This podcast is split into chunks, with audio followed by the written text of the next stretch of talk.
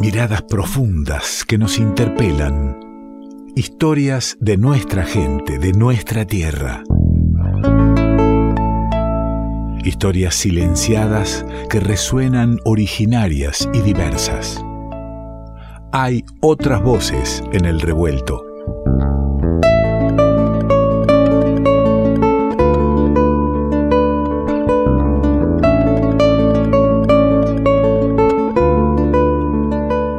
Hay otras voces que las acerca nuestro filósofo de cabecera, Santiago Durante, que ya lo tenemos aquí en línea. ¿Cómo anda, maestro?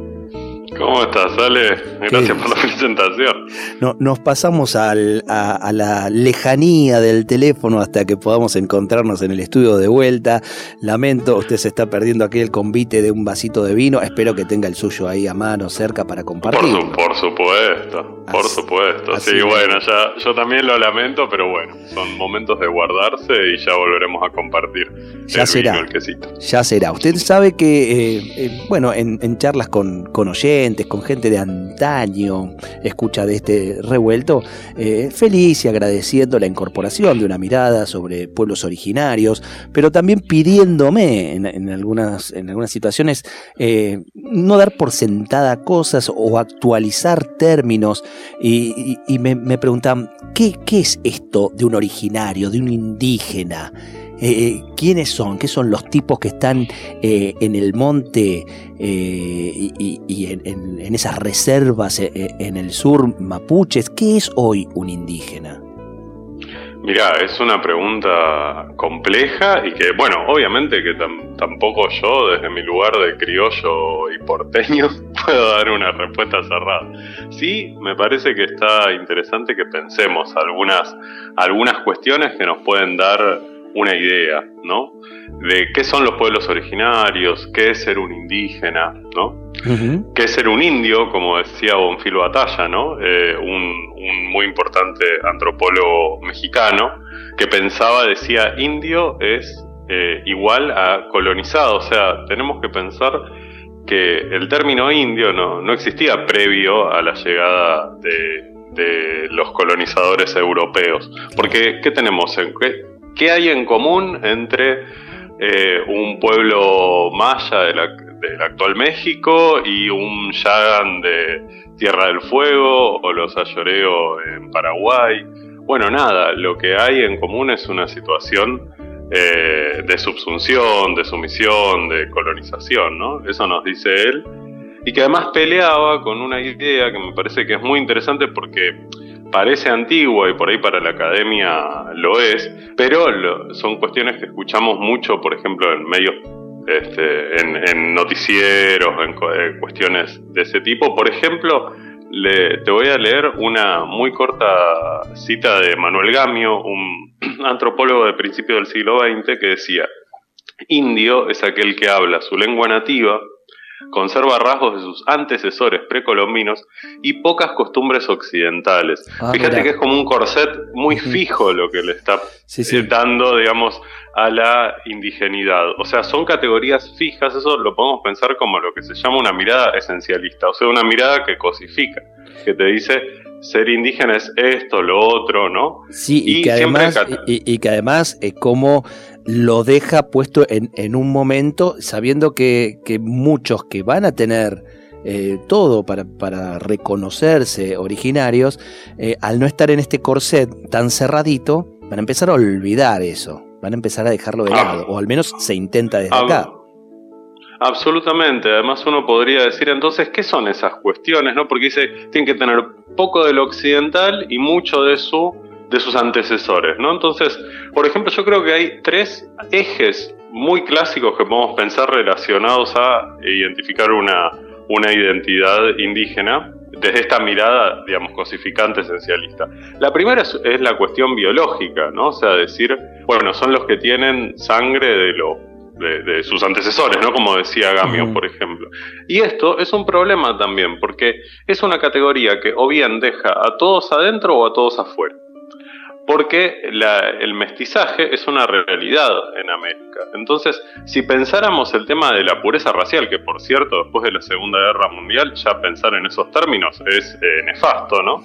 Pero si, si lo pensáramos de esa manera, y decimos, son los que tienen exclusivamente sangre de, los antecesores precolombinos, como decía Gamio. Bueno, entonces ahí no queda nadie, o sea, nadie es un pueblo originario porque el mestizaje es una realidad. Claro. Y, y de esa misma manera, si decimos, bueno, pero entonces no es toda, es algo, o sea, si tiene algo, bueno, entonces ahí pasa a ser Casi sobreabarcativo, o sea, casi todos, eh, tres cuartas partes de la población argentina tiene eh, en su ADN eh, algo de los pueblos originarios. Dijiste, Santiago, Santiago dijiste que esta mirada después de la Segunda Guerra Mundial eh, es una mirada nefasta, pero si la traes a cuenta, ¿es porque esta mirada está vigente en algunos, en, algunos lugares? Mm, absolutamente. Esta, esta, mirada, esta mirada esencialista es la que vemos eh, y digamos, la hemos visto en los medios de comunicación, por ejemplo, en relación al pull-off, a toda la cuestión mapuche, por ejemplo, en 2017 eh, estuvo, estuvo a flor de piel toda esta idea de este es indígena, este no es indígena, ¿no? Poner el dedito que lo pone además gente eh, externa a las comunidades. Y, pienso esto también, como en el, culturalmente también está, está vigente, porque hay, hay quienes son productos del mestizaje y culturalmente o socialmente eh, llevados a negar ser originarios.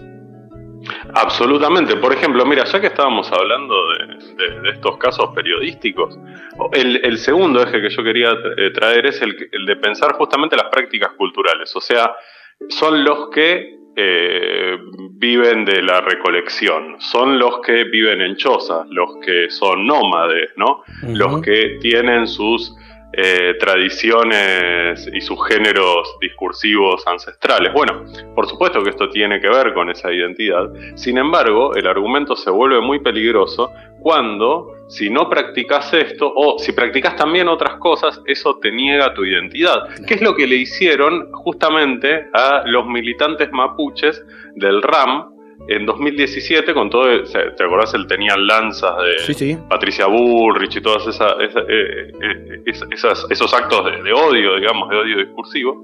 Y por ejemplo, mira, hay una, una nota de Clarín, te voy a leer solo el título. Dice, se llama La transformación de John Walla. De flogger a líder mapuche. Fernando, hermano del detenido Facundo, perteneció a esa tribu urbana cuando era adolescente y se difundieron imágenes de su viejo fotolog. Después sigue la nota. Te invito a no leerla porque te vas a indigestar. No, por eh, favor. Ya, ya eh, tiraste en, menos de 15 segundos Patricia Bullrich y Clarín en un, en un mismo bloque de este programa. Dame un tiempo que me tengo. claro, tengo que limpiarme. ¿Sabes hace cuánto que no sucede eso aquí? Pero fíjate, fíjate qué nefasto, justamente que, o sea, el problema acá, o sea, lo que se está señalando es que un chico, en el momento de, ser un adolescente, de ir al secundario, seguía las modas de todos los chicos en esa edad, en ese momento. Que era tener el pelo de una cierta manera, sacarse fotos, hacer tal cosa y tal otra. ¿Por qué un chico adolescente no podría eh, hacer lo que hacen todos los chicos porque es mapuche? Entonces, si es mapuche, tiene que hacer otras cosas. Claro. Cosa que digo yo, ¿no? Entonces, si sos flogger, entonces no sos líder mapuche. Te pongo en cuestión. ¿Por qué no? Porque vos haces otras cosas.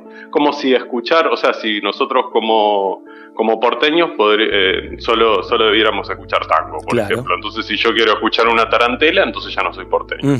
Bueno, eh, eso, eso, no se, eso no se lo pedimos a otras identidades, sí se lo pide una mirada muy esencialista, muy cosificante, justamente a a los pueblos originarios, ¿no? Y el tercer eje es el de la cuestión lingüística, que es muy fuerte, y obviamente vos sabés que yo, eh, soy de formación lingüística, entonces es algo que me interesa mucho.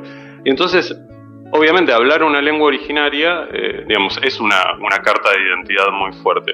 Pero hay casos muy interesantes en este sentido que que dicen que nos dicen que no es tan lineal esta relación. Por ejemplo, el caso justamente de los mapuches, o sea, solo en general se, estima que el 20% de los mapuches hablan el mapuzungún, o sea, la lengua, el hablar de la tierra, la lengua de los mapuches. Sin embargo, tienen una identidad cultural muy, muy fuerte y una autopercepción muy marcada como, como pueblos originarios. Y en el caso contrario tenemos el de la lengua guaraní, que en Paraguay vos bien sabes, el 90% de los paraguayos hablan guaraní.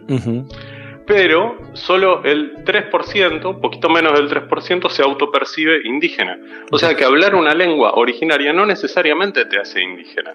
Porque el guaraní es una lengua originaria, pero que también es la lengua nacional de Paraguay. Eh, justamente estas cosas, lo que nos hace pensar esto es que las identidades son dinámicas, son cuestiones relativas a la autopercepción, a adscribir a un colectivo, o sea, a pertenecer a un colectivo, y son siempre mutables, o sea, no podemos decir eh, si haces esto sos indígena, si hablas de tal manera sos indígena, si te vestís de tal manera sos indígena. Se trata justamente de autopercibirse y de, percibirse también como perteneciente a un colectivo, a un, a un colectivo subalterno, a un colectivo de lucha, ¿sí? de reivindicación. Y en eso, mira, hay, un, movimiento que me parece muy interesante, que es el de los Mapurbe. No sé si los, si los escuchaste nombrar alguna vez. No, no los escuché. ¿De qué se trata los Mapurbe? Mira, ya el nombre te hace pensar, digamos... Eh, sí, sí, me, hace eh, pensar en la urbanización del mapuche. Claro, mapuches urbanos, ¿no? Bueno, justamente es una identidad mapuche urbana, digamos, es un movimiento artístico, ¿no? Que existe de, ambos lados de la cordillera, que une, digamos, la, estética, o sea, son gente joven, digamos, gente por ahí entre los 20 eh, y 50 años, este, que, lo que hace es tomar de la tradición ancestral mapuche y otros elementos como la estética punk, la estética rock, porque justamente ellos, digamos, ellos han vivido sus vidas en, centros urbanos, como es la, realidad de la mayoría de los pueblos originarios actualmente, porque el crecimiento de la frontera del agro expulsa de las áreas rurales a los pueblos originarios y los lleva a las ciudades. Claro. Entonces ahí ya siempre es desfasada esta identidad, en tanto esta mirada cosificante siempre los piensa en el monte. ¿no? Y también hay mapuches en las ciudades, hay, hay, hay, huichís en las ciudades, hay, hay come en las ciudades. ¿no? Y en esto, mira, hay un, poeta que me encanta, que es un poco el, referente o uno de los más importantes de este movimiento eh, artístico mapurbe, que nos dice, dice, yo inventé, se llama, perdón, David Aniñir Guilitraro, ¿sí? Y dice, yo inventé Mapurbe como una apuesta política. Respecto de los mismos mapuches que decían que nosotros no éramos mapuches, nosotros también lo somos. Incluso hay amigos que viven en Ginebra, en España, en Alemania. Uno no deja de definirse mapuche. Hay un sentido de memoria, identidad y pertenencia, estés donde estés. Con los chicos de la Pobla, escuchábamos rock, íbamos a las barras bravas, consumíamos ciertas sustancias. Éramos todos desertores escolares. Desde allí creamos, inventamos, nos defendimos. Los mapuches no eran solo los que estaban en la zona de conflicto. No hablo el mapuzungún, tengo el puro pelo chuzo y tengo el apellido. Me parece que es una, una muy buena... Eh, eh, digamos, suma de, todo esto que estamos hablando, ¿no? De estas identidades eh, que, no son tan fácilmente definibles, ¿no? Son mutables, son de muchas maneras. Se es mapuche de un montón de maneras, ¿no? No hay una sola forma de, ser mapuche, de ser ayoreo, de ser quichua, ¿no? De, ser lo que fuera. Me gustó ese concepto que diste de la identidad es una cuestión dinámica. Absolutamente. Todas las entonces, son, entonces estas teorías cerradas, sea la, el que cosifica, o sea, el, que quiere poner principios estancos, eh, ya no le, está jugando mal, está, está en otro juego, ¿no? Y está en un juego del que vemos los hilos, ¿no? Está en un, está en un juego que, tiene una intención. Y no, no, somos, no somos tontos si lo vemos. Exactamente. O sea, si dice, este, yo voy a definir, yo voy a ponerme en, en el papel del juez del universo y a decirte que sos y que no sos, que además en general nunca, nunca es de adentro, ¿no? O sea, nunca es un indígena el que se pone en esa posición, ¿no? Es un este es, un periodista de prime time de esto, de esto del grupo Clarín. que es un lacayo de, otro poder que está más arriba, por supuesto. por supuesto, por supuesto. Un, un empleadito, como decía Liliana Felipe. Claro. Eh, Lindo que vayas, a cerrar, que vayas a cerrar con poesía, me gusta. Sí, sí, porque, bueno, porque como trajimos a los Mapurbe y trajimos a David, eh, hay un poema de David Niñir Guilitraro que se llama justamente Mapurbe. Y si te parece, lo, se los leo. Meta. Somos mapuches de hormigón. Debajo del asfalto duerme nuestra madre, explotada por un cabrón. Nacimos en la mierdópolis por culpa del buitre cantor. Nacimos en panaderías para que nos coma la maldición. Somos hijos de lavanderas, panaderos, feriantes y ambulantes. Somos de los que quedamos en pocas partes. El mercado de la mano de obra obra nuestras vidas y nos cobra. Madre, vieja mapuche, exiliada de la historia, hija de mi pueblo amable, desde el sur llegaste a parirnos. Un circuito eléctrico rajó tu vientre y así nacimos gritándole a los miserables, ¡Marichihueu! en lenguaje lactante. Padre, escondiendo tu pena de tierra tras el licor, caminaste las mañanas heladas, enfriándote el sudor. Somos hijos de los hijos de los hijos. Somos los nietos de Lautaro tomando la micro para servirle a los ricos. Somos parientes del sol y del trueno, lloviendo sobre la tierra puñalada. La lágrima negra del mapocho nos acompañó por siempre. Amigazo, muchas gracias, ¿eh? Gracias a vos, Ale. hasta, cada momento. ¿Y, qué le parece si cerramos justamente con, música que viene de los mismos lugares con Anaí, Anaí Rayen Mariluán, eh, cantora oh, mapuche ella, y, lindo cierre para, para esta reflexión. Gracias, Santiago. Gracias a vos, Ale, y me quedo escuchando. Santiago Durante, sí. Qué lindas son estas charlas. Qué lindo que nos acompañen en el pensamiento, en la reflexión. Qué lindo que no venga a dar respuestas. Qué lindo que sea la música lo que nos da el momento para seguir reflexionando juntos. Quédate, esto es el revuelto, revuelto de radio.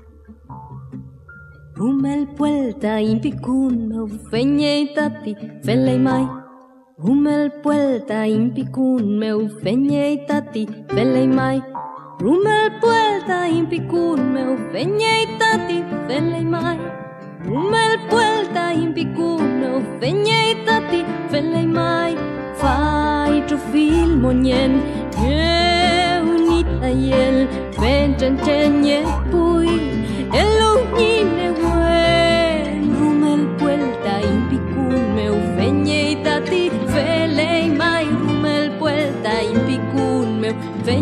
berkati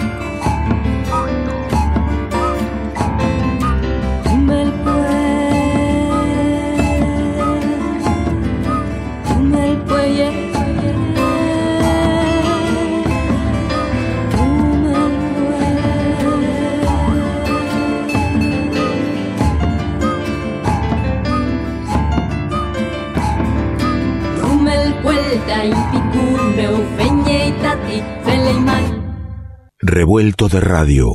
El todo es más que la suma de sus partes.